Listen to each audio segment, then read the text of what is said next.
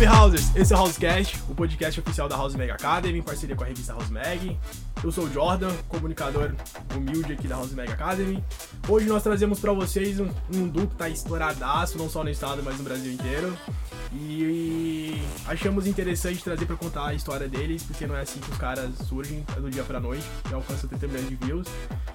Ou melhor, vou deixar eles falarem que eu acho que é mais, mais compensativo a gente entender melhor a história. Gabriel Senhorini e Pedro Bortelo com o Duo e Drive. Certo. Prazer, galera. Eu sou o Gabriel. Eu sou o Pedro. Nós somos o Endrive. e primeiramente queria agradecer aqui a House Mag pelo convite. A gente ficou muito feliz com o convite de poder estar contando um pouquinho da nossa história e vamos, vamos seguir aí que, que a gente tem coisa para contar. É isso, galera. Obrigado pelo convite aí, Jordan e toda a galera da House Mag. A gente é, gosta muito de contar nossa história porque a gente sabe que isso ajuda outras pessoas também que começaram, né?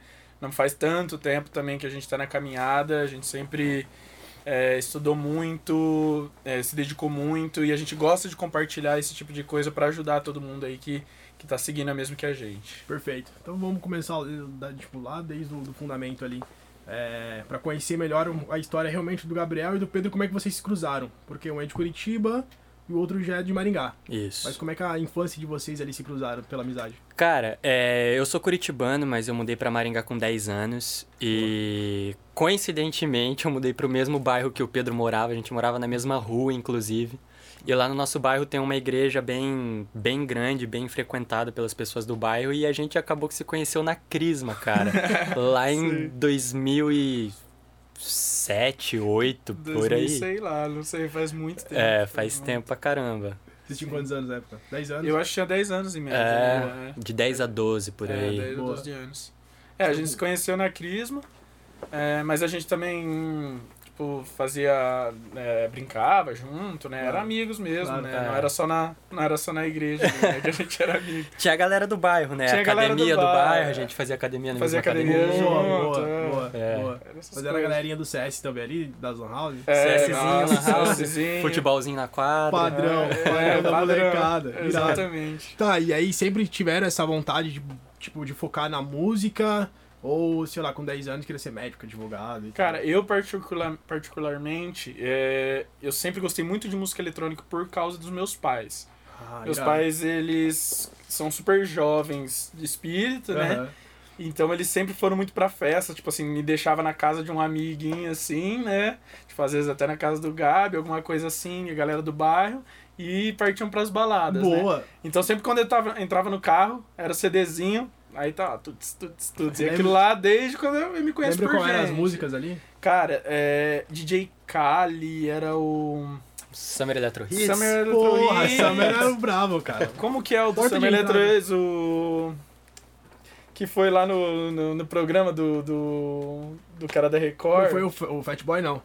Não, que era. que é brasileiro. Puta merda. Ah, don't take my. Alguma coisa assim. Puta merda, não vou lembrar. Eu Mas é lembro. isso. Mas é isso, é Esse isso, cara, é isso. cara. A galera Eu vou lembrar até o final, eu vou ficar aqui assim, Boa, ó, vou lembrar. boa. Mas enfim, eu vi esse tipo de som e eu sempre gostei, sempre gostei. Então, assim, sempre tive muito contato Legal. com música eletrônica. Legal. E aí eu sempre tive um grande sonho de ser DJ, né? Sim. Mas era aquele sonho, tipo assim, ah, vou ser jogador de futebol, vou ser astronauta. Era entendeu? muito abstrato Parecia ainda. muito distante, Sim, né? sim. Na adolescência até brincava no Fruit Loops, né? Só É, pra tirar uma Tipo assim, é, brincava, abria lá, nem via vídeo nem nada. Tipo assim, ficava lá apertando botão, apertando botão, via sair alguma coisa, mas tipo assim, nunca, nunca estudava nem nada.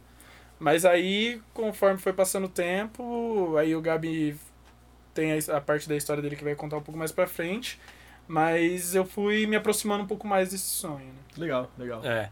Eu. Meus pais já não são igual os pais do Pedro, eles são mais caseiros. Mas, cara, até coincidentemente a gente pode até abordar isso um pouco mais pra frente quando a gente falar um pouquinho de produção e tal. Mas eu e o Pedro a gente tem. A gente tem muito. O gosto muito semelhante musical, Uhum. sabe? Legal. Então, mas no âmbito geral também sempre gostei muito de música eletrônica, nunca fui de frequentar é, casa de show sertanejo, esse tipo de coisa. Lá na nossa cida- cidade de Maringá, Hoje já não existe mais, mas tinha um clube muito famoso que era o Night Club, uhum. que já trouxe artistas assim gigantes internacionais. E eu e o Pedro a gente frequentava lá. Legal. Desde os 16 anos, podia entrar com 16 anos lá, então a gente é. entrava lá com pulseirinha de menor de idade. Sim.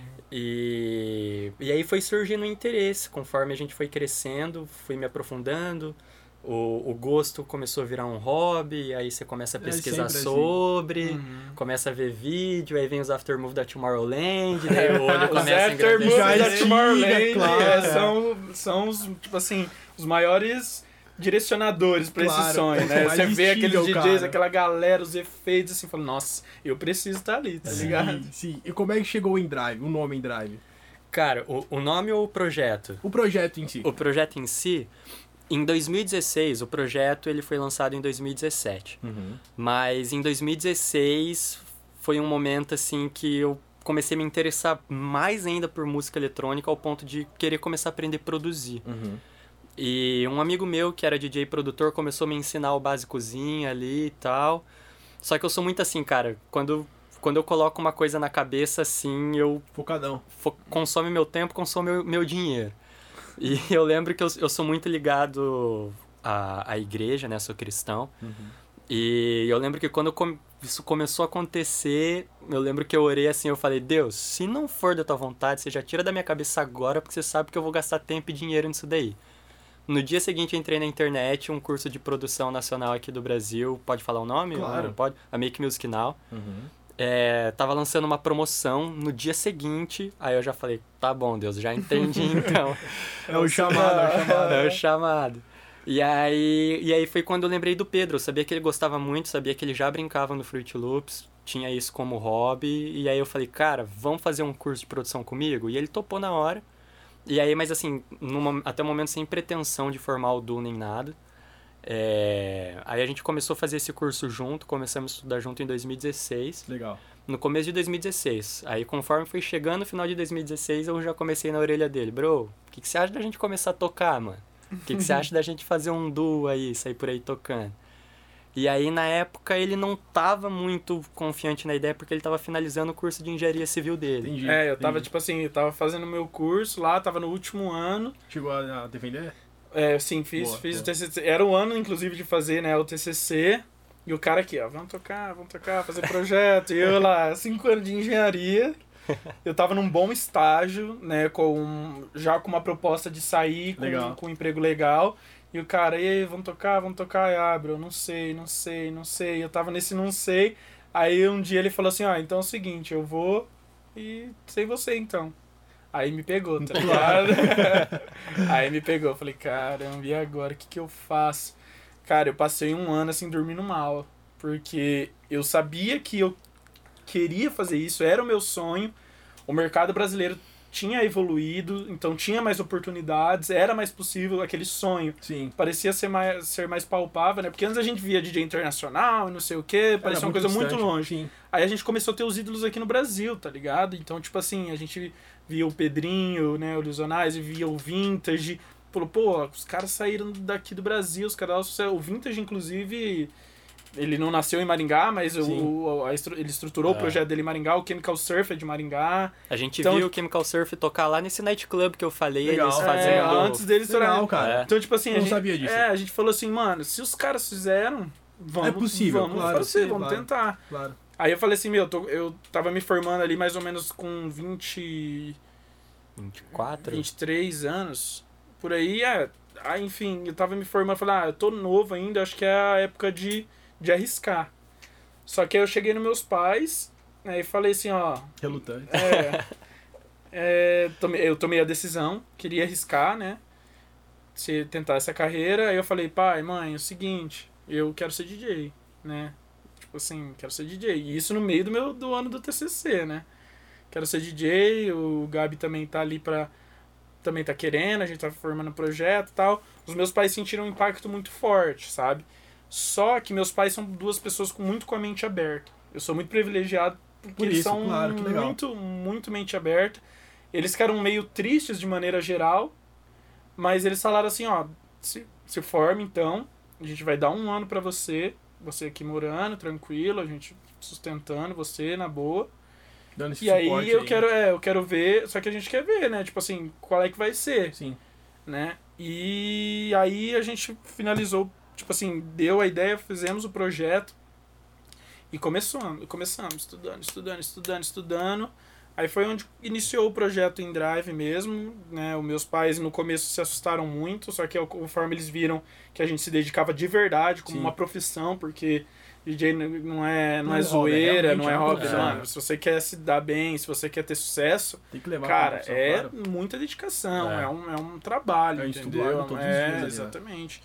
Então, tipo assim, aí, aí foi quando a gente formou o projeto. É, Legal. eu lembro que quando eu dei esse ultimato no Pedro, de, cara, eu vou seguir sozinho então, foi porque Sabia que ele ia aí, né?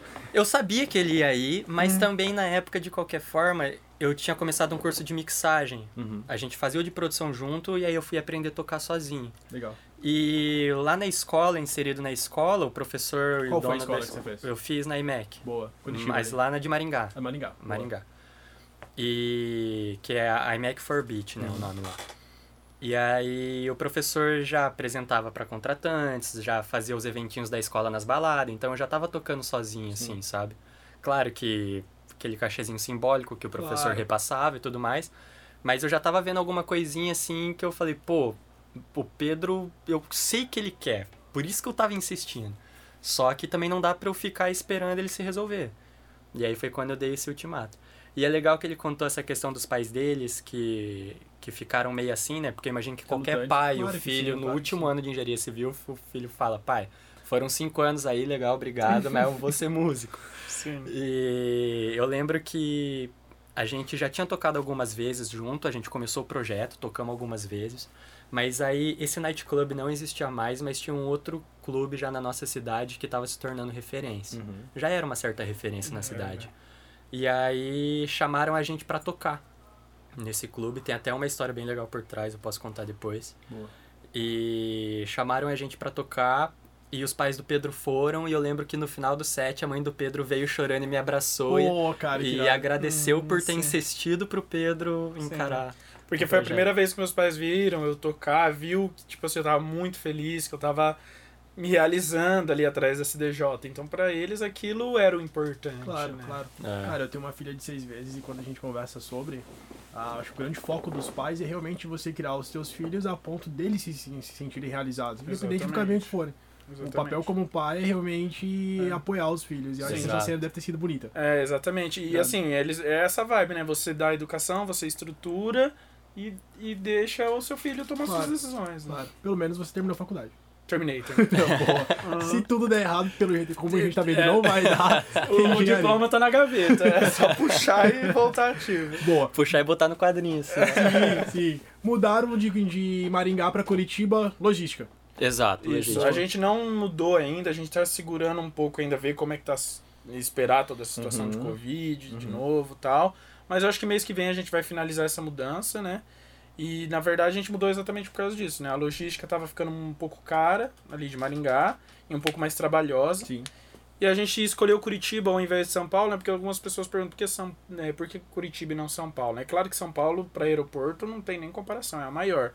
Só que Curitiba é um pouco mais barato, é algo mais próximo da nossa cidade. Então, assim, nesse primeiro momento que o projeto ainda está crescendo, a gente escolheu Curitiba Legal. para facilitar toda a logística e Legal. a gente conseguir mais eventos. Boa, Isso. boa, perfeito.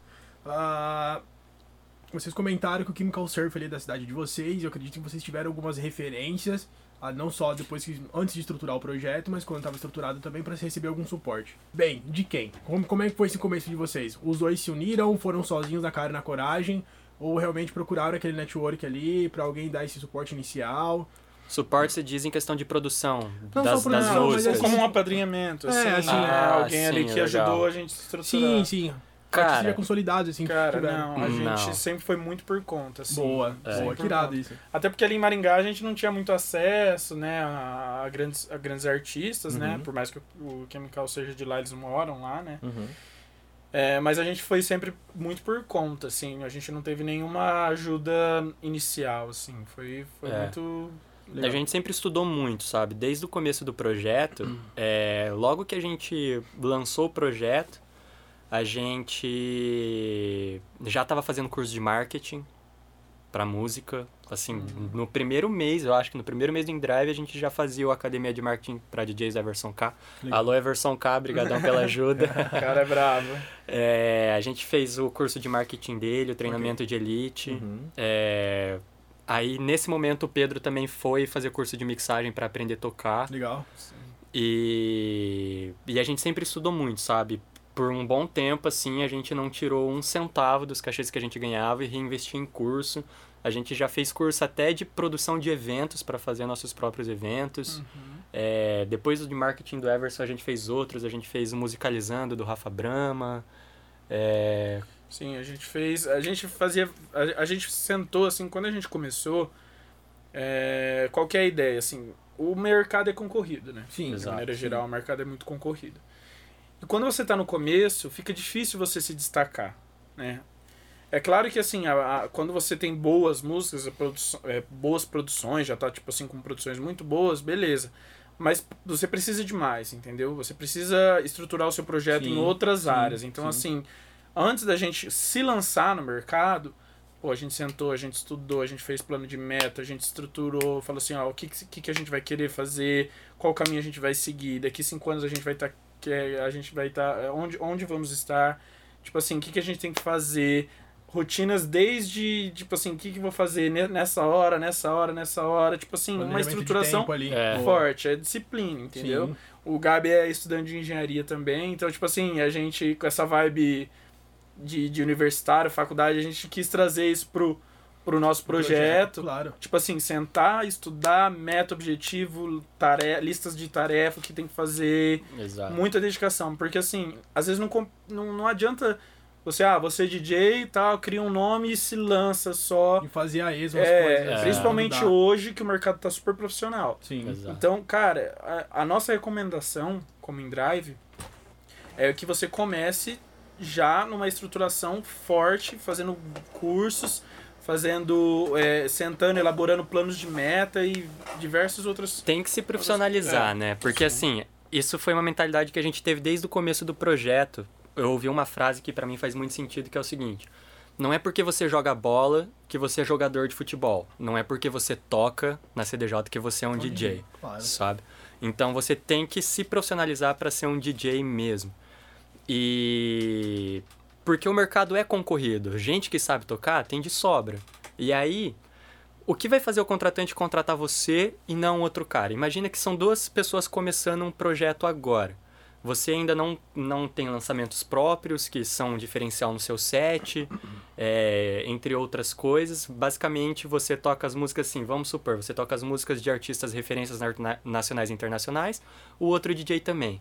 O que vai fazer o olho do contratante engrandecer em você e não no outro DJ. Vai ser o profissionalismo da sua parte. Então ele vai entrar nas suas redes sociais, vai ver uma rede social profissionalizada, ele vai ver sua conduta, vai ver sua presença em eventos, isso é muito importante, quem não dá cara não é lembrado. Eu falei que a gente investiu basicamente todo o nosso dinheiro no começo em cursos. A gente também todo mês separava um, uma quantia do nosso cachê para comprar convite de eventos na, lá na nossa região para estar tá dando as caras. A claro, gente tirava, claro. ó, esse dinheiro a gente vai esse dia no evento para trabalhar, para verem a gente, lembrarem que a gente existe, saberem que a gente tá ali. Combo. Olá! Olá, é. Dava uma curtida também. Claro, claro, não adianta aparecer dois robôzão lá. É. Né? Tinha que estar presente com a galera. É. Boa. Mas, Mas esse assim, networking, é, o né? networking é fundamental. Já chegaram a tocar assim só para cobrir os custos, realmente para ter essa visibilidade? Já, já. É importante. No começo Acredito já. que é importante isso. Cara, eu acho que no começo, no começo, isso, consequentemente, você querendo ou não, vai acabar acontecendo, entendeu? Uhum, tipo assim, é. até porque o cachê é baixo e tal. Claro, não cobrir 100%, mas assim, sobra uma quantia muito pequena, né? Sim. Tipo, quase insignificante. É. Ah, você vai pagar ali a gasolina pra ir, é, porque exatamente. o cara não vai pagar a logística de começo. Então você paga a gasolina, aí é. você chega lá na festa, você toma uma cervejinha, você chama seus amigos pra irem ver você tocar. Então é. você curte ali com eles também e tal. Daí esse cachê vai, acaba indo ali, sabe? É Cobre esse custo. É, é diluído. Claro, claro. Sim, exatamente. Claro. Mas isso é importantíssimo, porque você precisa mostrar seu trabalho também, né? Sim. É. Sim. Bem no começo eu acho que acaba rolando. É. acho que a maioria das pessoas passa, passa por isso, né? Não adianta você querer começar também a falar, ah, tem que valorizar meu trabalho, tipo, botar um preço que, que foge do, é. do, do, mercado ali, né? Criar, do... criar esse nome, criar essa identidade é. para os contratantes, a própria o próprio ciclo no geral possam te entender como profissional, leva um tempo. Sim, exato. É legal Mas assim, não pode também ficar sempre nessa. Mercê né? dos caras, claro. É, claro. não. Chega um momento é. que precisa Eu acho que assim, é um, é um processo muito no começo. Muito no É. começo, entendeu? Tipo, bem no começo. Uma Tipo assim, dúvida menos que... de um ano já não pode estar rolando. É, mais de um ano já não pode estar mais rolando isso, entendeu? Entendi. Até abordando essa questão, uma dúvida que a gente teve muito no começo, que eu acredito que muitos DJs têm, é tipo assim, quanto eu cobro de cachê, sabe? Boa. E Como precificar meu trabalho? como precificar meu trabalho, quanto eu valho. E cara, basicamente a mentalidade é o seguinte, quanto tá o convite da festa? Vamos pôr que é 40 reais o convite da festa. Quantas pessoas você acha que estão indo nessa festa só pra te ver tocar? Porque você vai estar lá? Quantos convites o cara vai, em outras palavras, quantos convites o cara vai vender por te contratar? Porque essa é a mentalidade do contratante. essa é a mentalidade ele contratante. É, é, esse é o tanto que você vale. Se assim, por exemplo, digamos que você tá levando 10 amigos, o convite tá 40 reais. Esses 10 amigos estão indo só porque você vai tocar. Perfeito. Tecnicamente, ali você tá valendo 400, sabe? Sim. Então, é basicamente uma mentalidade nesse nível, assim, mais ou menos. Claro que essa conta também, tipo, tem, É, ela tem é outros abstrata, aspectos, tem- é. Mas, tipo assim, só pra você se Existem outras situar. É, sim. você É. se situar, Perfeito, entendeu? perfeito. Essa foi a técnica que o InDrive utilizou no começo para começar a se estabelecer no mercado de maneira profissional. Sim, Cara, mas foi- ainda assim, no começo... Foi uma análise, mas você ainda vira, ref- você vira refém ainda do que rola na cidade, digamos Sim, assim, é. né? Sim. Porque já tem gente que já passou por, pelo que você passou, então o contratante já fala, ó, eu pago tanto. Tá, eu É. pago tanto, ó, é isso. Não é, entendeu? Então eu acredito que o poder de barganha nesse começo ele seja meio fraco, mas depois É. de um É. tempo você consegue a, se Com certeza. estabelecer ele realmente. Com certeza. E- mas isso também linka com o que eu falei no começo um pouco, do porquê o contratante vai contratar você e não outro cara. Porque Sim. às vezes você fala pra ele, ó, meu cachê é 400. E aí ele fala, pô, mas o fulano que toca o mesmo set que você, entre aspas, cobra 200. Mas daí ele vai entrar nas suas redes sociais, vai ver a sua conduta e tudo mais e ver um profissionalismo maior da sua parte. Perfeito. Isso daí já agrega valor também. Claro, claro, Sim. claro que sim. Claro. Você investiu num designer, num fotógrafo para suas redes sociais e tudo mais, isso sim. gera valor. Cara, inclusive a gente tá com o videomaker de vocês aqui presente, que o brother tá O acompanhando. Ivan. Salve, Salve, Ivan. Tomando uma também, mano. E desde o fundamento do projeto, vocês entenderam que o InDrive ele precisava de uma equipe para se estabelecer como, como um projeto Sim. consolidado? Ou foi acontecendo ao longo do tempo, foi, foi sobrando aquelas lacunas, cara, a gente precisa Sim. preencher com profissionais que realmente possam nos ajudar a alcançar o próximo Ah, nível? sim.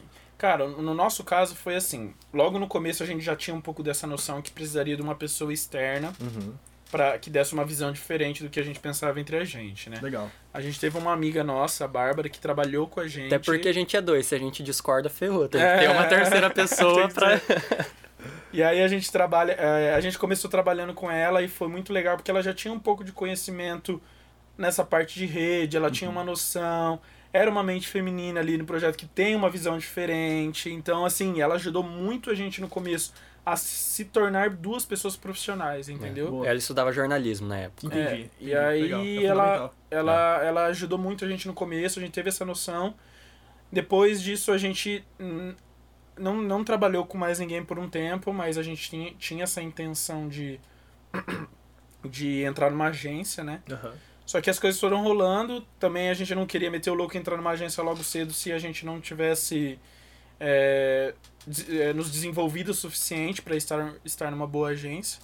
Mas aí o que acontece foi que a gente, depois que tudo isso aconteceu, que a gente vai contar, que agora a gente estruturou uma, uma, uma equipe mais forte, a gente olha assim e fala, nossa, é muito essencial É. ter uma equipe, tá ligado?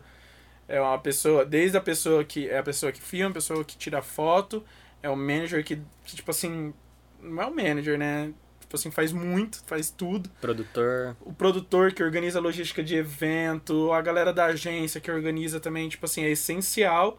Porque se deixar. Quando a gente fazia o trampo antes de Booker pra nós mesmos, era muito trampo. Tipo assim, é ir atrás de contratante. É essencial, todo mundo tem que fazer isso no começo, mas toma tempo. Até para entender como é que funciona É, o ciclo como um todo. Exatamente, até você entender, né? E até você estar grande o suficiente pra entrar numa agência, Sim. você precisa vender seu peixe, né? Sim, sim. É. Mas agora com uma equipe, tipo assim, é outra parada, tá Sim. ligado? É outra parada. Na época, eventualmente, assim, por exemplo, a gente ia tocar num evento que a gente considerava maior e que a gente achava que era importante fazer um material. A gente tinha um amigo que tirava umas fotos por hobby também.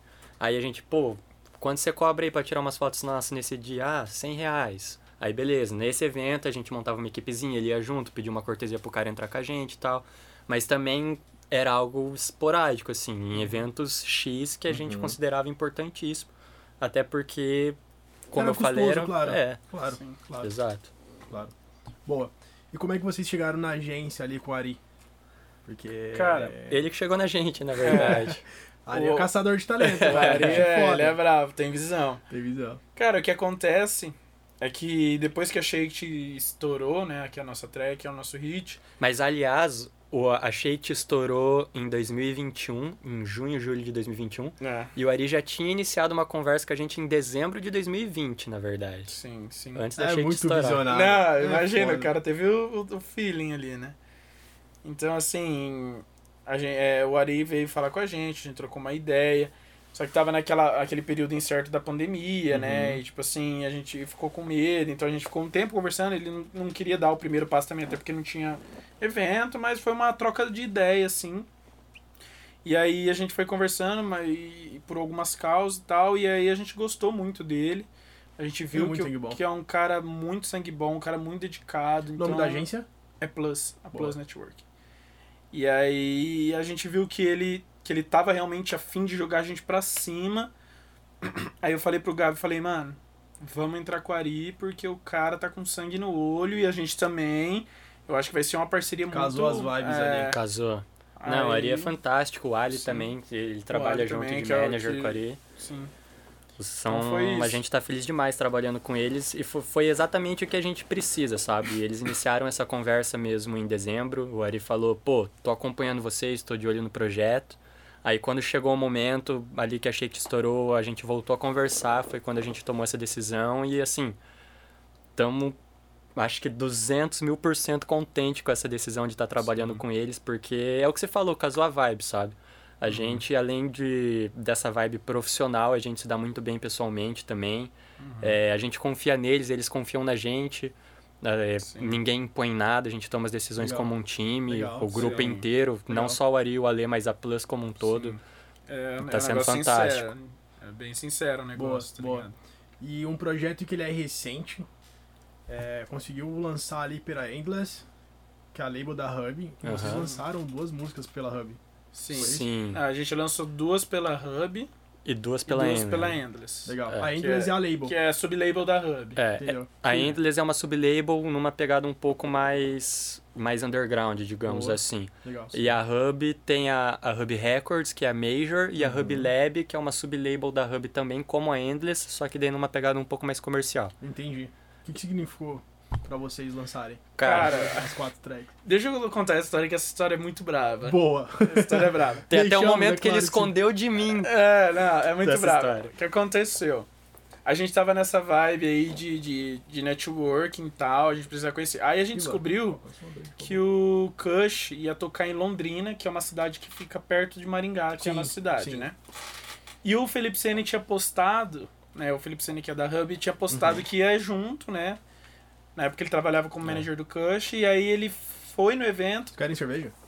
Cara, Por favor. Eu, eu tô, tô bem aqui. Só abrindo um parênteses aí, a gente tinha esse contato com o Felipe Sene, porque ele é o professor da Make Music Now, Eu- né? Que foi o curso que a gente fez de produção musical. Ele é o professor e... E na época a gente tinha participado de um remix contest da Hub e a gente tinha ficado entre os 10 finalistas. Daí quando a gente ficou entre os 10 finalistas, o Sene veio, seguiu a gente, a gente bateu um papo e tudo mais, daí a gente já tinha esse contato, que daí foi É, quando... já tinha estabelecido o primeiro contato Legal. com É. ele por causa, de, de- por causa desse, desse contest.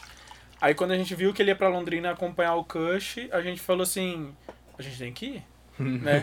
Aí pegamos o dinheiro do caixa dedicado a isso, né? Tipo assim, não, vamos, vamos lá, paga a viagem, só pra estar com o cara, conhecer o cara e, claro, curtir o evento É. Vão também, pagar né? gasolina, eles vão ficar no É. backstage, vamos comprar o É backstage, backstage e tal. Isso foi mais ou menos em setembro de 2019. 2019.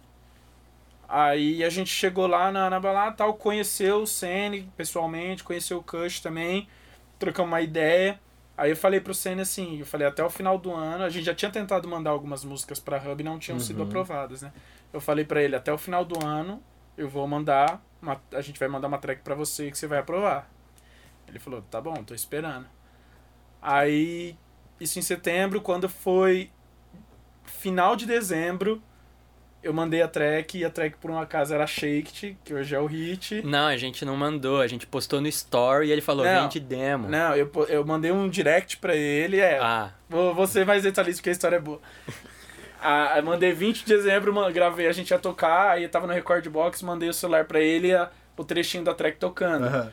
Aí ele mandou assim, vem de demo, né? Tá, é, Manda manda, demo, manda, claro. demo aí. Nossa, que lá já tremeu minhas a pernas. gente tava já, junto tava na casa junto. do Pedro. Que, Ah. meu Deus. Aí mandamos a demo pra ele, aí ele não respondeu, né? Aí eu fiquei... Deu aquele gelo aí só pra testar o É. coração. Falei, ixi, será? Aí, beleza. Depois no outro dia, nada. Aí eu, eu mandei uma mensagem pra ele. E aí, é, e aí mestre, beleza? É, E aí, como é que curtiu a track e tal? Ele demorou um pouco pra responder ainda. Aí uma hora ele respondeu e falou assim, não, é, tá aprovada, vocês vão lançar pela Hub. Nossa, esse dia... Na verdade, tem um detalhezinho ainda no meio, eu sou muito ansioso.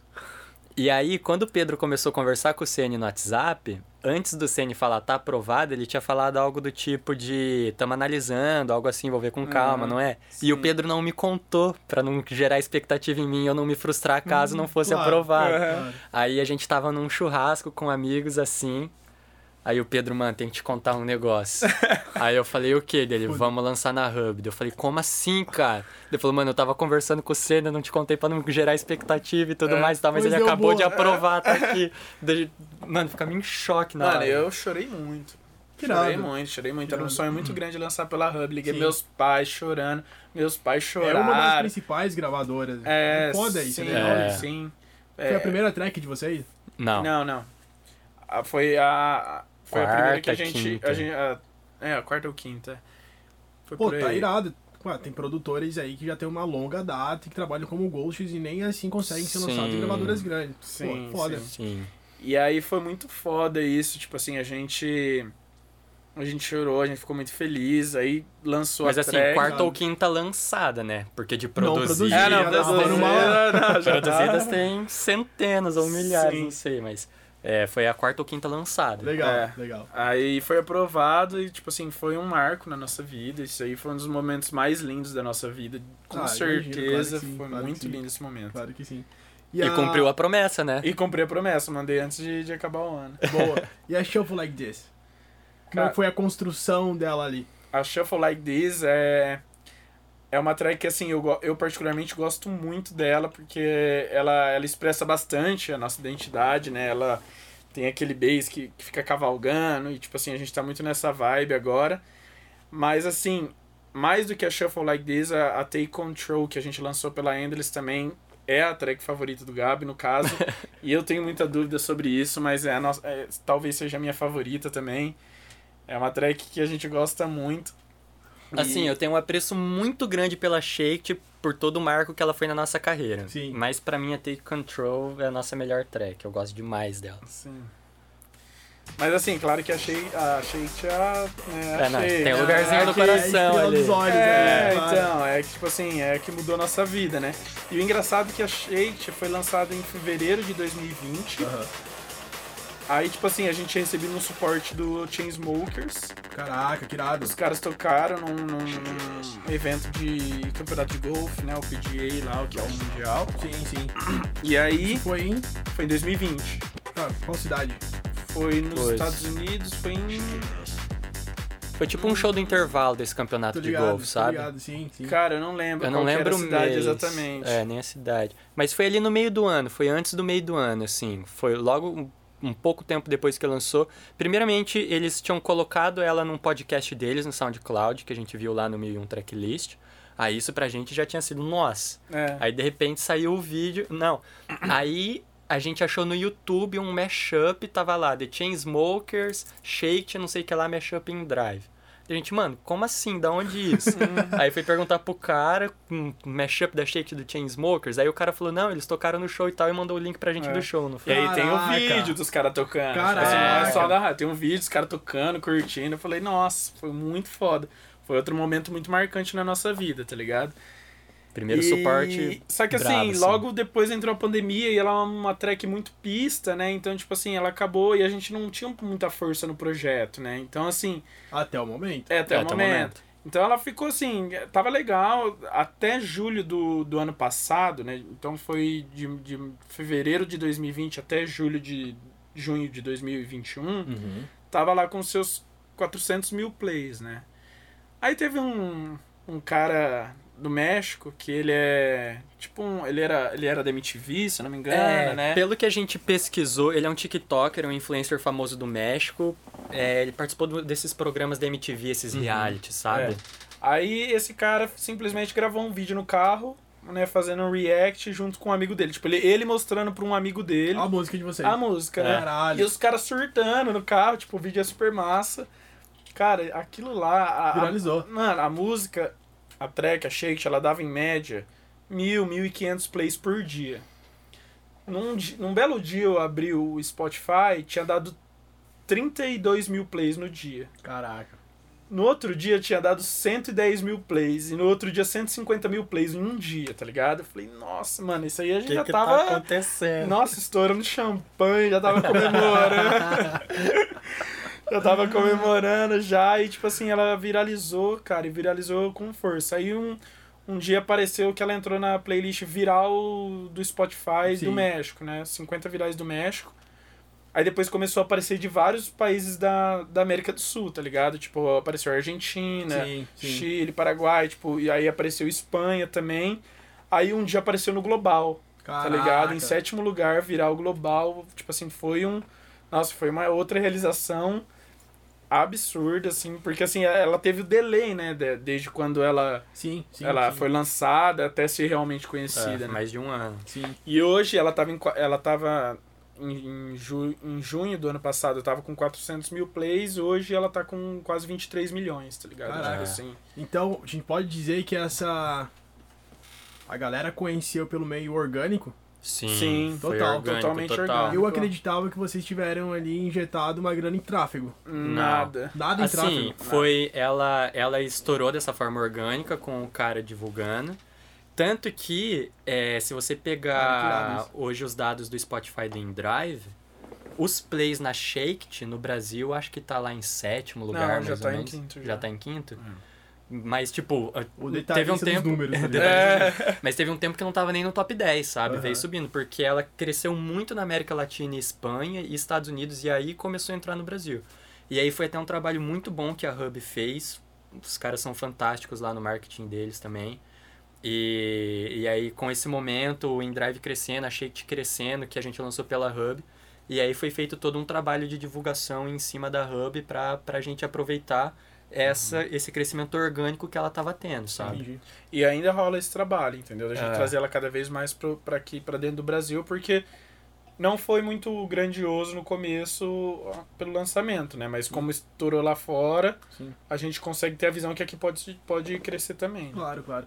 É que até então o, o Brasil, como nosso país, ele tá tendo essa maturidade musical da, da, da cena depois que os, os expoentes ali, o Vintage e o Alok, eles começaram a difundir Sim. a cena da música mais. Uhum. México, Argentina, Chile já tem essa, uhum. essa cultura da música eletrônica Exato. mais enaltecida. Já. É compreensível como o TikTok de fora tem estourado a música de vocês Sim, pra exato. galera que como começar a conhecer. Sim, E a internet foi fantástica para isso, porque, meu, em meio à pandemia, onde a gente não tava tendo shows, é, eu e o Pedro, a gente não tem o hábito de, de criar conteúdo para TikTok. Uhum. Agora a gente, com tudo isso e que, igual a gente falou, tem que se profissionalizar e querendo ou não, isso faz parte da profissão, então a gente começou a, a se preocupar mais com esses conteúdos do TikTok e tudo mais, consumir mais conteúdos de TikTok. Mas foi graças à internet, sabe? Deu. Sim. Deu. Pra, pra essa questão foi importantíssimo. Irado. No meio profissional, vocês investiriam em, outra, em outro segmento da música, se, se fosse preciso para melhorar como um todo? Ou acho que como artista vocês pretendem se estabelecer e galgar realmente como, como DJs ali? Cara, eu acho um que. projeto de médio a longo prazo. Inicialmente a gente tá 100% focado em estabelecer o InDrive como artistas mesmo. Sim. Mas tanto eu quanto o Gabi, a gente gosta muito do, do da parte empresarial também, da legal, parada. Legal, legal. Então, assim, a gente já conversou algumas vezes sobre, assim, futuramente, quando o projeto já tiver, né, mais bem estabelecido, que, que, que a gente tiver um pouco mais de tempo para se dedicar para outras coisas, a gente pretende também seguir alguns outros ramos dentro da música, Legal. sabe? Não, Legal. com certeza. Imagina num futuro, assim, ter uma label party do InDrive, uma gravadora também. É. A gente tem essas ideias, assim, de, de, de querer seguir, porque, assim, eu nem me imagino mais fazendo outra coisa, tipo assim, fora da música, nem imagina. Eu tava pensando, falei, mano, imagina engenharia. tipo assim, eu, e eu não, eu não desgosto de engenharia, eu curto, eu escolhi porque eu gostava mesmo, tá ligado?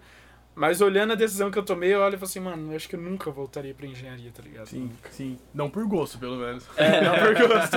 Às vezes por obrigação. Tá ligado? Sim, sim.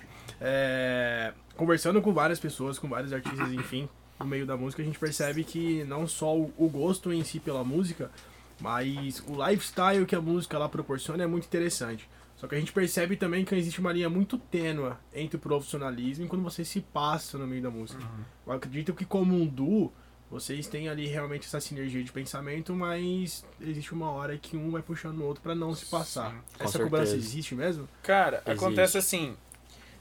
O, o a, nós temos 27 anos, nós dois. Então, assim, nós começamos, digamos, assim, a, a, a sair muito para shows, a viajar, foi tipo assim, ano passado. Uhum. Então, assim, eu acho que a gente já passou um pouco dessa fase de se perder nos eventos, assim, eu acho que a gente já entrou um pouco mais maduro. Boa. Tipo assim, pô, já estamos com quase 30 anos aí, tá ligado? Tem que fazer acontecer, então vamos ser profissional. É claro, a gente curte muito, mano, a gente curte beber, a gente curte festar, mas assim, a gente tem limites muito bem estabelecidos, tá Ponderados, tá ligado? Né? É, bem estabelecidos. Acontece que assim, o Gabi é solteiro, eu namoro. E aí, tipo assim. e assim, geralmente após shows, eu fico um pouquinho e ele quer ficar um pouco mais. Aí fala, não, vai de boa. Só que eu confio muito, o cara é suave e eu, tipo, vou descansar porque eu tô cansado.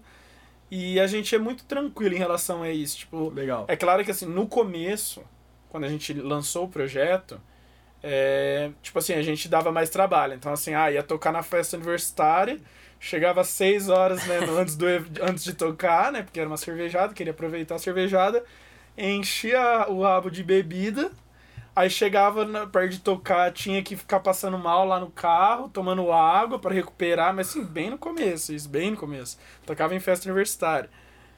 E aí, tipo que a assim... gente veio do meio universitário, é, né? A gente sim, veio, Maringá, sim, sim. Maringá é um polo universitário muito grande. É uma é. cidade de 400 mil habitantes e tem umas 10 universidades é. lá, se eu não me engano, que faz festa para 6, 7 mil pessoas, sabe? Então a gente tocava muito em festa universitária, só que a gente não tinha essa noção, entendeu? E antes de tocar, a gente já frequentava muito essas festas também.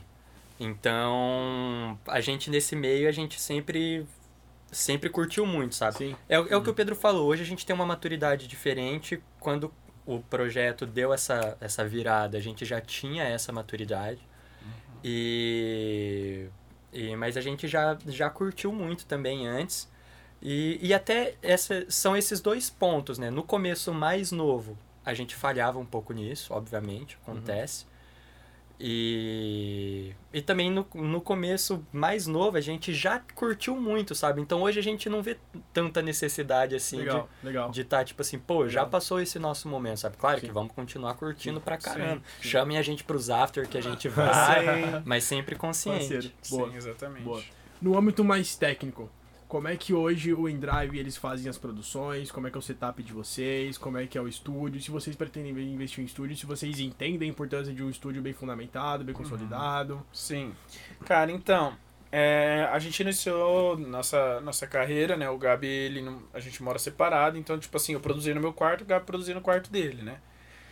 E às vezes a gente sentava para produzir juntos. Só que conforme foi passando o tempo, a gente começou a perceber e aí a gente, é, como a gente produzia separado, quando é. a gente se juntava, a gente via que às vezes não era tão produtivo. E, e não sei, não era tão produtivo. Eu, eu, Mas eu tipo tava assim... refletindo sobre isso, sabe? É, é porque a questão é o seguinte, a gente, a gente, igual o Pedro falou, a gente não mora na mesma casa, a gente mora em casas diferentes. Até e então. Quando, até então. E quando a gente sentava junto para produzir, é, não rolava muito, sabe? Só que eu, eu tava refletindo sobre isso recentemente, eu acho que era muito questão assim de. No início do projeto, além de da, da gente tá aprendendo a produzir, né? Porque a gente tava, tava estudando produção e tudo mais. Então, às vezes, eu tinha aprendido uma coisinha aqui que eu queria colocar na track ali já. E ele tinha aprendido outra que ele tava fazendo. E aí, tipo assim, ele tava preocupado, lembrando do que, do que ele tinha estudado para fazer na track e tudo mais. E, e, eu também aqui, das coisas que eu estudei, então, tipo assim, dava aquele um pouco de conflito, sabe? Hoje, com esses anos já, já junto, às vezes eu tô na minha casa produzindo sozinho, aí eu chego numa parte eu já penso, pô, o Pedro faria isso daqui, nessa parte, Sim. tá ligado? E até isso vem justamente um pouco da nossa rotina, porque a gente tinha uma rotina estabelecida da seguinte forma: de segunda a quinta-feira, cada um produzia sozinho na sua casa. Toda sexta-feira a gente se reunia. Eu mostrava para ele o que eu produzia, ele dava feedback para mim. Ele mostrava para mim o que ele produziu, eu dava feedback para ele. Uhum. Aí na próxima semana, de segunda a quinta, a gente trabalhava em cima dos feedbacks que o outro deu. E sexta-feira a gente se reunia de novo para mostrar a track finalizada. A gente Caraca, tinha. Mano, era, era assim, tipo assim, pontual. E não, não só isso, tipo assim, ó, segunda, terça, quarta, desenvolver a ideia principal. Quinta-feira, desenvolver bateria e linha de baixo. Sexta-feira, feedback. Aí terça, segunda e terça, é, feed, tipo assim, arrumar o feedback de tal coisa, tipo assim, mano, sim. era exatamente é, Tinha tudo bem estabelecido. Cara, a gestão de tempo é muito importante, nada isso aí. É, e aí toda. E aí era, era esse, esse planejamento de 15 dias, né? Cada um finalizava uma track dentro de 15 dias. Chegou 15 dias, mano, tá boa. Aí a gente se reunia. Aí mostrava as duas tracks. Aí falava, mano. Tipo, não era o final final, né? Não era é... mixagem masterização, mas tipo Sim. tipo assim, já era bem robusto. Sim, é, a ideia final da já track. Tinha corpo ali, sim, é, sim. já tinha aquele corpo. Aí chegava, na, na segunda, sexta-feira, a gente se reunia e falava, pô, aqui estão as duas tracks. O que, que a gente vai fazer com elas? Ah, mano, essa daqui tem um potencial, hein? Vamos investir mais uma, duas semanas nela para finalizar ela até a mixagem para ver o que vira. Essa daqui não, vamos guardar e essa daqui a gente trabalha e você começa essa uma outra na próxima semana. Ou então, não, mano, vamos guardar as duas, semana que vem começamos outra. E aí a gente ia fazendo assim. Sim. Mas assim, eu acho que, principalmente quando você senta na frente do computador para começar uma música, eu, eu prefiro fazer sozinho. Porque assim, você fica viajando nas coisas, tipo assim, quando tem alguém do seu lado, mesmo seja seu parceiraço, seu sócio, você fica, tipo assim, naquela né, pressão de não parecer que tá fazendo merda, tá ligado? Tipo é. assim, nossa, que pai, isso aí que você tá fazendo.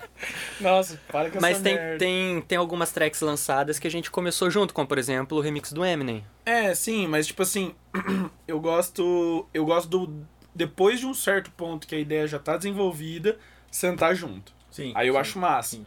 Porque, tipo assim, já tem uma, um começo, aí, tipo assim, já tem o que o Gabi argumentar, é. já tem o que eu argumentar e contra-argumentar, então, assim, porque já tem uma, uma, uma ideia formalizada. Agora, se começar a abrir o synth, ficar procurando os presets... É que às vezes você tá começando a track, você tá no comecinho ali, você nem fez a bateria direito. Mas na sua cabeça a, ideia já tá meio formada. É. Aí você já tá com a ideia meio formada, você tá começando uma ideia que na sua cabeça já tá formada, o outro cara já vem e já começa a dar pitaco na sua ideia, sabe? É, e ele nem sabe o que ele você quebra... já planejou fazer, já é, quebra todo o raciocínio. Aí já vira bagunça. Sim, sim. Ah, é importante sair de visualização, pelo menos esse começo da, é. da track. Sim. Legal. Não é só de vocês que, que a gente ouve, ouve isso, assim, é Sim. importante. É, grandes artistas que a gente viu, que, a gente, que eu li sobre, produzem separados. É. A gente trocou uma ideia com o Evokes numa mentoria também, os caras falam, falaram isso também, tipo assim, eles produzem grande parte das músicas separadas, depois uhum. se juntam. É, Dimitri Vegas, Like Mike, já falou isso. se eu não me engano, Swedish House Mafia também, os caras, tipo assim, preferem sim. começar uma coisa, cada um vem com uma ideia nova e chega e junta depois. Sim, sim. Fora o Skrillex, que produz com fone de ouvido no é, Big Mac, tá ligado? É, Comendo é, McDonald's. É. Falando nisso, você perguntou do estúdio, né? Da importância do estúdio. Boa. Cara, é... hoje, hoje, enquanto a gente ainda reside em Maringá, uhum. o estúdio do InDrive é na casa do Pedro, então é lá que tem um computador melhor, que tem as uhum. rootkits e tudo mais. Sexta-feira, quando a gente se reúne, é na casa dele. Uhum. Mas de segunda a quinta eu produzo na minha casa sozinho, com um computador. Ó, até ano passado eu produzia com um notebook e a gente, eu tinha um notebook muito ruim que, que a gente teve a gente teve até 2019 eu acho né uhum. eu, eu produzia com um notebook muito ruim até 2019 com o fone que a gente usa para tocar que não é equalizado que os graves Sim. dele dão muito ganho a grana tava difícil então até porque a gente reinvestia em curso claro. igual a gente falou no começo é. E então até 2019, de segunda a quinta, era na minha casa com um notebook horrível, com um fone que usava para tocar, Então, eu tinha meu próprio feedback sexta-feira na casa dele quando eu ouvia nas E Rockies. tinha as referências É, ali. eu já chegava sexta-feira e falava, ó, irmão, não sei como tá esse baixo aí não, vamos ver. aí chegava Chegava lá, só tinha baixo que, que só as músicas. porque não tinha essa referência do fone. E aí, em 2019, a gente comprou um notebook melhorzinho pra mim, guardamos uma grana em drive, compramos um notebook melhorzinho pra mim, mas ainda assim eu fiquei até 2020 com o fone de tocar. Em 2020 a gente comprou mais um fone de produção que eu comecei a usar em casa, um fone de produção desde já com equalização melhor. Uhum. E só em 2021 que colocamos uma placa de comprar uma placa de áudio pro meu notebook. Entendi. Então, durante esses cinco anos, foi basicamente da minha parte no improviso ali em casa, sabe? Então, acho que assim, um estúdio. É como a É- gente é já, maravilhoso. Tinha, já tinha o nosso o lá, o lá de casa. É, Então, tipo assim, fala, mano, vamos. A gente tinha que tomar uma decisão, né? Ou investir em curso ou comprar Sim. equipamento. Mas como já tinha em casa e ele ia sempre lá em casa, a gente preferiu investir nos cursos. investir nos cursos e, tipo assim, Perfeito. mano, quer. Right. Segura um pouco, Claro. cola aqui em casa Claro. a gente produz. Essa foi a É. realidade de vocês, mas não É. foi por isso que a parada não rolou. Você produziu É. um vídeo que não era próprio pra isso. Exato. Pra galera que tá começando agora, pô, se você não tem os meios, cara, procure alguém que possa te dar o suporte, mas não para o teu projeto por isso. Não, Exato. Não vai ser por isso que vai parar. Sim, exatamente. E, meu, tem, tem muitas formas de contornar essas situações, sabe? Porque, igual, por exemplo, no, no nosso caso, eu levava as tracks que eu fazia na casa do Pedro pra conferir. Sim. Então, eu chega depois do feedback dele, por exemplo, os- o, o grave no meu fone dava muito ganho. Então, tinha vez que eu fazia o grave mais baixo porque pra mim já parecia forte. Eu chegava na casa dele, a gente ouvia na caixa, pô, precisa aumentar esse grave. Aí eu chegava em casa, eu aumentava os graves, pra mim parecia muito forte, mas eu já sabia que não tava muito forte, que era o fone. Já tinha essa referência. Já ali. tinha essa referência. Boa, boa. É, e, e outras formas, mas assim, eu acho que não, não tem. Equipamento não é desculpa, sabe? Eu, particularmente, na minha opinião, equipamento é secundário. Eu acho que o principal é, é o conhecimento. Claro. É, é difícil dizer isso, porque assim. Depende do caminho que você segue. A gente começou primeiro a ser DJ, na verdade a gente começou, a gente começou produzindo, né? Só que a nossa carreira como DJ deslanchou primeiro, né? Deslanchou assim, começou a tocar mais do que ser reconhecido Como produtor. Sim. produtor. Porque a gente é, acabou se dedicando, acho que mais nessa parte de, de curso, de fazer marketing e tal. Mas assim, é duas coisas que caminham juntos, tá Ó, ligado? o ASMR. São duas coisas que. São duas coisas que caminham junto, né? Então, assim, você não precisa ter o melhor equipamento no começo. Não precisa. É, tipo assim, você pode ter um fone mais simples. Sim. Você pode estudar primeiro, tipo, produção. Você não precisa ter um puta fone no começo pra estudar produção. Você pode ver vários cursos de produção, já pegando a manha, já anotando, fazendo as anotações, né? Tem uns dois, três cadernos lá só de anotação de curso. É, e depois você vai fazendo o upgrade. Foi assim que a gente foi fazendo, tá ligado? Sim. Vai acompanhando. Boa, Você não precisa boa. começar com, o- com o melhor, do bom e do Sim, melhor. tá Sim, sim. Boa. Ah, como é que tá a agenda de vocês hoje em relação ao, ao começo? Claro que não dá nem pra comparar, mas agora Ah. nessa retomada dos eventos 2022 Sim. aqui. Cara, 2021 barra 2022, assim, foi uma revolução na nossa vida. Porque antes disso, a gente já tava indo bem, na verdade, assim, só que nem perto, né? Dentro da nossa realidade do passado, antes do Uhum. Covid, a gente tava, tipo assim, teve vezes que a gente tinha 10 festas, assim, no, No mês, mês. assim, no- na, na parte do, na, perto do carnaval tal, a gente tinha parceria com uma empresa de formaturas, então a gente fazia bastante Só que eventos. tudo na nossa região, né? Tudo que Maringá na é região. região. E aí depois da pandemia, né, a Shake é, estourou, aí a gente entrou com a Ari, com a Plus. Aí, tipo assim, voltou, mas voltou assim com tudo, tá ligado? Tipo assim, a gente. A gente, em três meses, três ou três meses e meio, a gente tocou em 11 estados diferentes. Tivemos a nossa primeira gig internacional no Chile, final do ano, que foi Caraca, uma, das, irado. uma das maiores experiências da nossa vida. Irado. Uma das maiores experiências da Foi nossa vida. surreal, cara. Assim, é, é- foi a melhor gig da nossa vida, tipo, foi animal. E 2022 tá vindo também, a gente já tá com boas datas aí, tipo assim, pro, pra esse mês, pro mês que vem também, a gente tá vindo. É claro que tem sempre o medo, o Covid tá aí enchendo o saco ainda, foda, mas assim... Porra, agora é Covid. É, co- é, mas assim, eu, H2, a gente tem caralho. muita, É. muita fé que, tipo assim, é só um susto nesse começo de ano aí Sim. mesmo. E Pô, agora a curiosidade da galera que curte saber qual foi a gig, então, que foi mais irada, aquela que deu mais problema e uma assim engraçada pra caralho. Tá ligado? Cara, só pra emendar que eu tava falando, a melhor foi a do Chile. É. Porque, assim, a gente se surpreendeu muito. Nem foi muito grande, assim, acho que tinha umas 600, 700 pessoas. Mas que, assim, o público, cada drop era um gol, tá ligado? Parecia um gol num, num Cada estádio. drop era um gol do Flamengo no Maracanã. É, Caralho, tipo assim, era... energia boa. Não, é Nossa. animal, animal. E foi... No meio do set a gente se olhou e falou assim, cara, o que que tá acontecendo? É, e foi muito massa, porque antes do. E, e um momento muito marcante, acho que é um dos momentos mais marcantes da nossa vida também, foi quando, um pouco antes de tocar, um cara que tava lá, o Erlon, um brother que a gente fez lá, que era amigo do organizador, ele falou assim, mano, tem um grito de guerra aqui no Chile, que chama. Que é assim. Ti, se ti, grita ti. no microfone lá, pode ser. É, ti, ti, ti, a galera vai responder, lê, lê, lê. Aí você grita de novo, Viva Chile! E no final, a gente pegou o microfone, o pegou o microfone, agradeceu, né? Nós somos em drive, valeu. Amamos vocês. Aí mandou ti, ti, ti. A galera em peso, assim, lê, lê, lê. Aí o Gabi mandou Viva Chile! Aí a galera, olê, olê, olê, olê. Ah, que In drive, in drive. Tipo assim, Caralho, mano, foi cara, assim. foi um- surreal, foi cara. um negócio assim que. Ah, o bagulho que arrepia. Mano, foi animal, foi animal, animal. Mano, Mano, o set pô. inteiro, assim, a energia da galera lá em cima, o pessoal no 220 gritava nos drop e, e, assim, no meio do set já tava assim, no meio do set a gente já tinha certeza e falava, cara, o melhor set da nossa vida. Uhum. Aí no final rolou isso, a gente só sacou o celular correndo pra filmar, tipo, tava tão emocionado que o, que o cara falou pra gente, ó, o canto você canta em espanhol. Mas no final, se você for agradecer, fala em português mesmo, pra galera saber que você é gringa, é mais legal. Tava até emocionado que eu falei em espanhol, falei, e aí galera, é, boa noite Chile, meu nome é Gabriel, esse é o Pedro, nós somos o InDrive. Aí eu já mandei o inglês, falei, we love you. Foi espanhol, inglês. Eu tava nervoso. falei, nervoso. falei nada de português, já mandei o inglês em cima, falei, we love you. Cara. Aí, eu gritei o negócio, ti, ti, ti, aí todo mundo, lê, lê. E eu gritei com medo, porque eu falei, vai que eu grito ti, ti, ti, ninguém Ninguém responde. É, tá Eu vou ligado? ficar igual um tonto no palco aqui.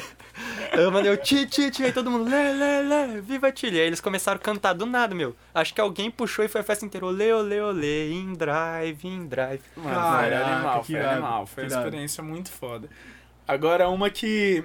A gente foi pro, pro camarim depois, ficou eu e o Pedro sentado assim, ó, quietos os dois. Tipo, Tipo, tentando processar, processar o o que que tinha aconteceu. acontecido. Ficamos em silêncio os dois, assim, uns 10 minutos. E a hora que a gente saiu, sério, tinha uma fila pra tirar foto com a gente. Caraca, que foda. Muito grande, Que muito foda. grande. Tipo assim, Que umas foda. 50 pessoas. E foi muito foda isso. Tá, mas nesse dia o Gabi conseguiu pegar alguém? Não deu, né, mano? Não, pelo falava- jeito não. O espanhol tava fraco, O né? espanhol tava fraco, o espanhol tava fraco. É, tava fraco Boa. mesmo. Essa foi boa, essa foi boa. Infelizmente, não. Boa. Mas o. Cara, teve uma situação numa outra gig, que foi nesse ano passado agora, depois da volta dos eventos. Lá no Rio de Janeiro, a gente tocou no evento, que ele era num morro, não, tipo, não favela, tipo, era um morro mesmo. E aí, pra chegar, a gente foi de Uber, né? Só que no dia tava chovendo muito. Então, tipo assim, formou aquele congestionamentinho e tal, e não andava no morro, uma estradinha apertada, carro subindo, descendo. Mas não era muito, era muito. Tava chovendo muito. Era chuva, Era Era chuva. chuva, irmão. E aí, tipo assim, a gente subindo no Uber e tal, aí chegou num ponto que os Ubers não estavam subindo mais. E Os mototáxis tinha um- monopolizaram. Tinha uns mototáxis tudo monopolizado, tinha um botequinho assim na, na- no ponto, e você via toda a galera descendo dos Uber no, indo pro boteco. sim, E sim. boteco. Aí, cara, só que a gente, se, tipo assim, atrasou não, né? O trânsito tava, não, foi calculado, né? Tipo assim, a gente ficou muito tempo, tempo preso. E aí, tipo assim, simplesmente faltavam uns 15, 20 minutos pra gente tocar. E a gente tava naquele botequinho e, tipo assim, mototáxi, é isso, né? E chovendo. E chovendo pra caralho. Eu falei, E era "Meu lama, Deus", E era de la- terra. e era. Nossa. Aí, tipo assim, eu falei, caralho, e agora chegamos no mototáxi. Eu falei, irmão, quanto que tá pra subir? É, ele, não, o cara chegou no real, 5 pra subir, 5 pra subir. Falei, pô, mas vai tocar no evento e tal. Falei, ah, vamos tocar no evento e tal. Só mostrei o fone pro cara. Aí ele falou, não, demorou então, sobe aí, eu vou levar vocês lá, depois vocês me dão uma moral lá pro dono do evento. Falei, tá. Quer aí dizer, deu. o Carioca falando, porra, sobe Pô, aí. sobe Pô, aí, sobe aí, sobe nós te aí. ajuda aí, meu irmão. Aí foi um cada moto, aí eu, eu subiu na moto, sem capacete. Caralho, Amarramos o fone embaixo do braço. Caralho, só com a blusa aqui E a moto no ralizão, morra acima, velho. Tipo Mano, assim. Era uma lama, tava chovendo muito, era muita lama. Não, Ele tava e- nós dois aqui assim. Tomando e aí o cara chuva, e o na cara- lama, assim, ó. E Tá mano, nossa Auzinho. senhora, eu cheguei do, de barro até aqui, assim, na canela, assim, falei, meu Deus. Chegamos encharcado, encharcado. Faltando Encharca- 5, 10 minutos pra gente tocar. É. Aí a gente chegou no evento, só que sorte que o DJ ele tinha dado uma atrasada lá, porque a galera tava chegando ainda por causa do congestionamento, ele segurou, né, deu tempo de chegar, tudo certo. Boa. Mas nossa, essa vez foi foda, hein, cara. Eu na achei que era- hora a gente na- tava puto, né? É. Porque na hora a gente, mano, não acredito. Falta 10 minutos pra gente tocar, não deixaram o Uber passar. A gente tá pegando um mototáxi sem capacete, na chuva, cheio de lama, Subir no morro. subindo um morro, derrapando, voando lama, aquele estresse, sabe? Tô ligado. Aí no dia seguinte foi. É isso Só aqui, risada. história pra contar. É, só É isso, risada, é resulta isso, em- é isso. Tá aí uma engraçada e uma irada, assim. Cara, Puta, mais engraçado que essa? não, teve um rolê, teve um rolê que a gente tocou em Jandaia. Nossa, esse é bom. É uma é cidadezinha história. muito pequena, assim, lá no. Lá em. perto de Maringá, né? Jandaia. Jandaia. Jandaia é do vezes a Sul, placa o de bem-vindo, ao contrário, tá volte sempre. Tipo isso. Eu fazia faculdade lá. Hoje eu tô cursando engenharia de produção na UEM, mas na época eu fazia engenharia de produção na Federal do Paraná, no campus de Jandaia. E aí era uma festa de uma galera da faculdade. E cara, isso era, sei lá, nos três primeiros meses de InDrive, de É. 2017. Cara, aí chegamos na. na- chegamos no evento. Mano, risca a faca. Tipo assim, o negócio tava tenso, tá ligado? tava tenso, né? Era, era um evento bem estranho, assim. Aí no começo a gente teve que tocar funk, mano. Teve, Nossa, tivemos que improvisar um funk, funk. lá. Só que a gente tirou uma pira também, começou a fazer umas mixagens funk. Diga-se falei, de passagem, a gente é bom tocando funk, hein? A gente falou que até vai criar um projeto paralelo que é o Daft Funk. Aí a gente ia tocar os dois de máscara de robô pra ninguém saber que era a gente do InDrive, Não, ser o é- Daft Funk, É o projeto de funk. Aí a gente tocou um funk, aí tipo assim, mano, uma galera, tipo assim, tava. Do trash. É, tipo assim, eu tava meio preocupado, tal. Será que a é, gente volta vivo? tá é, ligado? tipo, os mano, tava bem tenso. E detalhe, assim. a gente foi nos três carros de amigos, carro lotado, foi umas 15 pessoas com a gente. Uns brothers, a gente foi- eu falei, não, e eu falei pra galera, eu falei, ó, a minha faculdade tem umas meninas bonitinhas, vai ser uma festa maneira, bora geral. E a gente vai tocar, pô, vocês têm que acompanhar a gente, É. os moleques, então vamos. A hora que chegou lá, que eu desci do carro, que eu olhei aquilo, eu falei, não acredito que eu trouxe 15 pessoas pra essa festa. Tava feio de ver. Deslocadaço. É.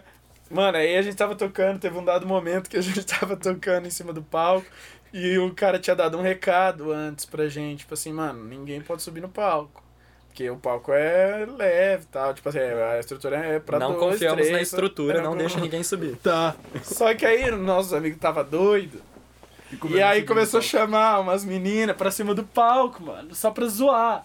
E tipo assim, umas, umas pessoas mais velhas, assim, sabe? Tipo assim.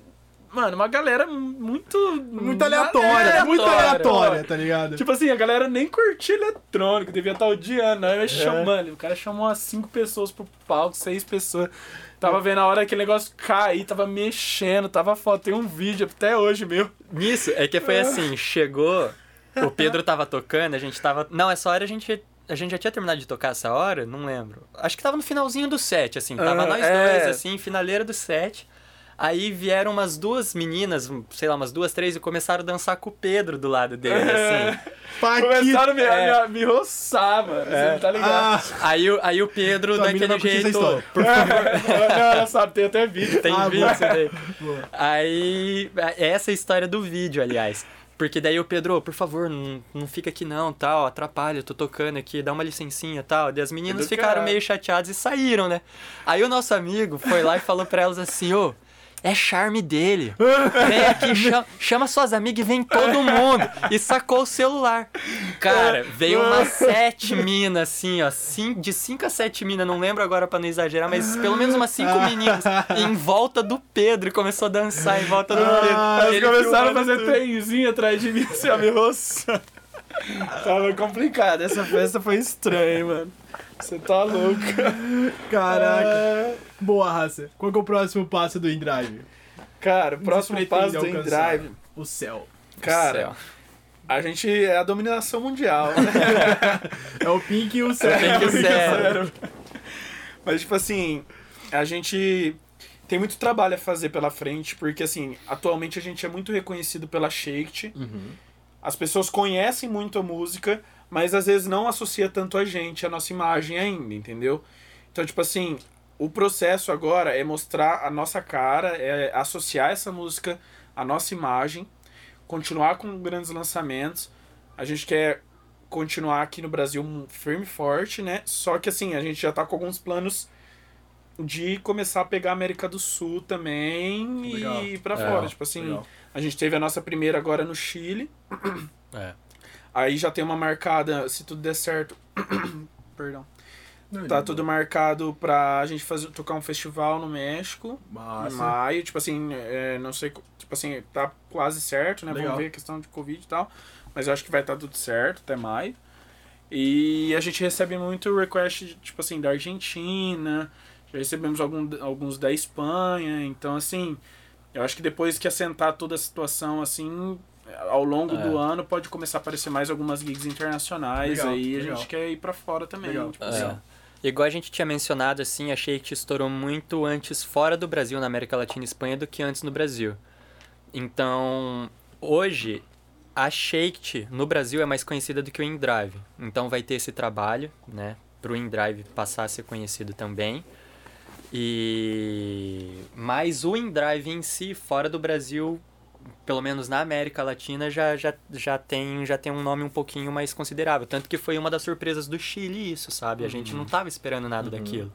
Sim. E, mas, cara, eu acho que tirando isso que o Pedro falou da produção, a gente tem muita música pra mostrar, temos alguns lançamentos agendados, mês que vem sai a Tamo de Volta, que é uma música nossa com um grupo de rap do Rio de Janeiro, tá Irado. bem maneira, vai sair pela Hub Records. Temos alguns outros lançamentos já planejados aí também. Mas eu acho que além, além dessa questão da produção, cara, continuar tocando, continuar viajando, mostrando nosso trabalho para o maior número de pessoas possíveis. É, hoje, graças a Deus, a gente tá com uma equipe muito boa, que é a Plus, então, assim, eles estão orientando a gente muito bem. A Gabi, que tava aqui agora da Boreal, tá auxiliando a gente no marketing junto com a Sirlene. É, o Ale, o, o, o Ari, o Klaus. Então, a gente tá fazendo um trabalho bem concreto mesmo pra tá... É o que a gente quer, sabe? A gente se preocupa com essas coisas Sim. técnicas de produção e tudo mais, mas no coração mesmo que a gente quer é tá tocando e mostrando o nosso trabalho para o maior número de pessoas possíveis, e esse é o foco. Irado, irado, Raça.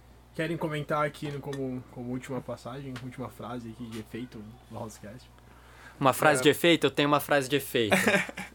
Nossa. uma frase de efeito muito boa. É boa, é boa, é real, é real. Levem a sério o que eu vou falar. Orem como se só dependesse de Deus, mas trabalhem como se só dependesse de vocês. Boa, Porra! Essa é boa, essa é boa. É isso aí. É isso aí. Essa é a frase de efeito. Irado. É nessa vibe irada que a gente finaliza o Housecast de hoje. Então Tamo eu junto, agradeço o Du, o Indrive, o Gabi e o Pedro Sim. por estarem aqui. Na real, quando eu vi o nome de Obrigadão. vocês, é, Pedro e Gabriel, eu falei, cara, parece dupla sertaneja, né? É, Cara, tem. Não, tem, uma, tem uns caras que chama Pedro e Gabriel em Maringá, uma dupla sertaneja.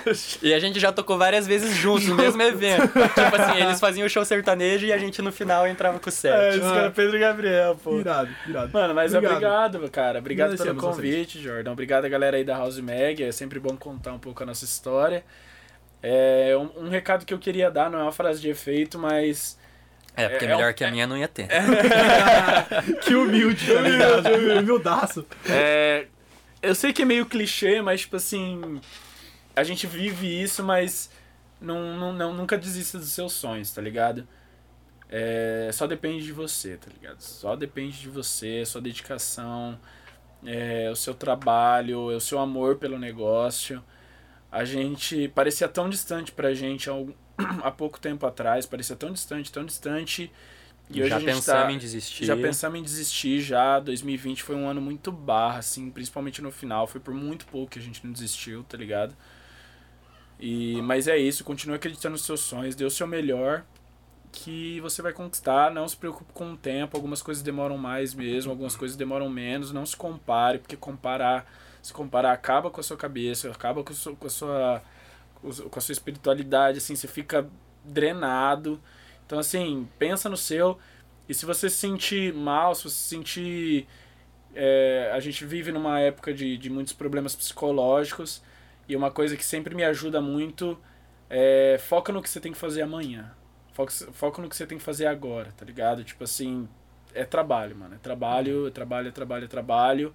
É dedicação e amor pela coisa. Sim. É. Amor pela coisa. Pensar a curto prazo, né, mano? Qual que é o melhor que eu posso dar hoje? É. E já, só abordando esse temazinho que o Pedro falou, eu sei que tem um tabu muito grande acerca de, de questão psicológica e tudo mais. É, galera, se você está sofrendo com isso, você trabalha com a música eletrônica, você está nesse meio artístico e você está sofrendo de ansiedade ou está sofrendo de depressão ou qualquer coisa do tipo, é, a gente sabe que não é fácil. Eu tenho, eu eu uso medicamento para abro aqui, eu uso medicamento para ansiedade e tudo mais.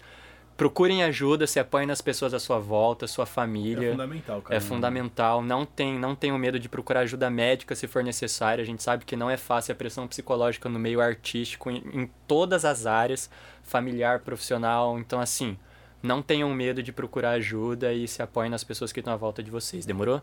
É isso. É isso, raça. Né, tamo Depois de uma demais. dessa, é isso, cara. É real, é real. Tamo junto. Eu acredito É muito nóis. nisso e, sinceramente, eu, meu. Cara, é isso. É isso. É isso. São palavras, mas. Fechou. É isso. Obrigado, Hausers. Tamo junto. Até a próxima. Até a próxima. Stay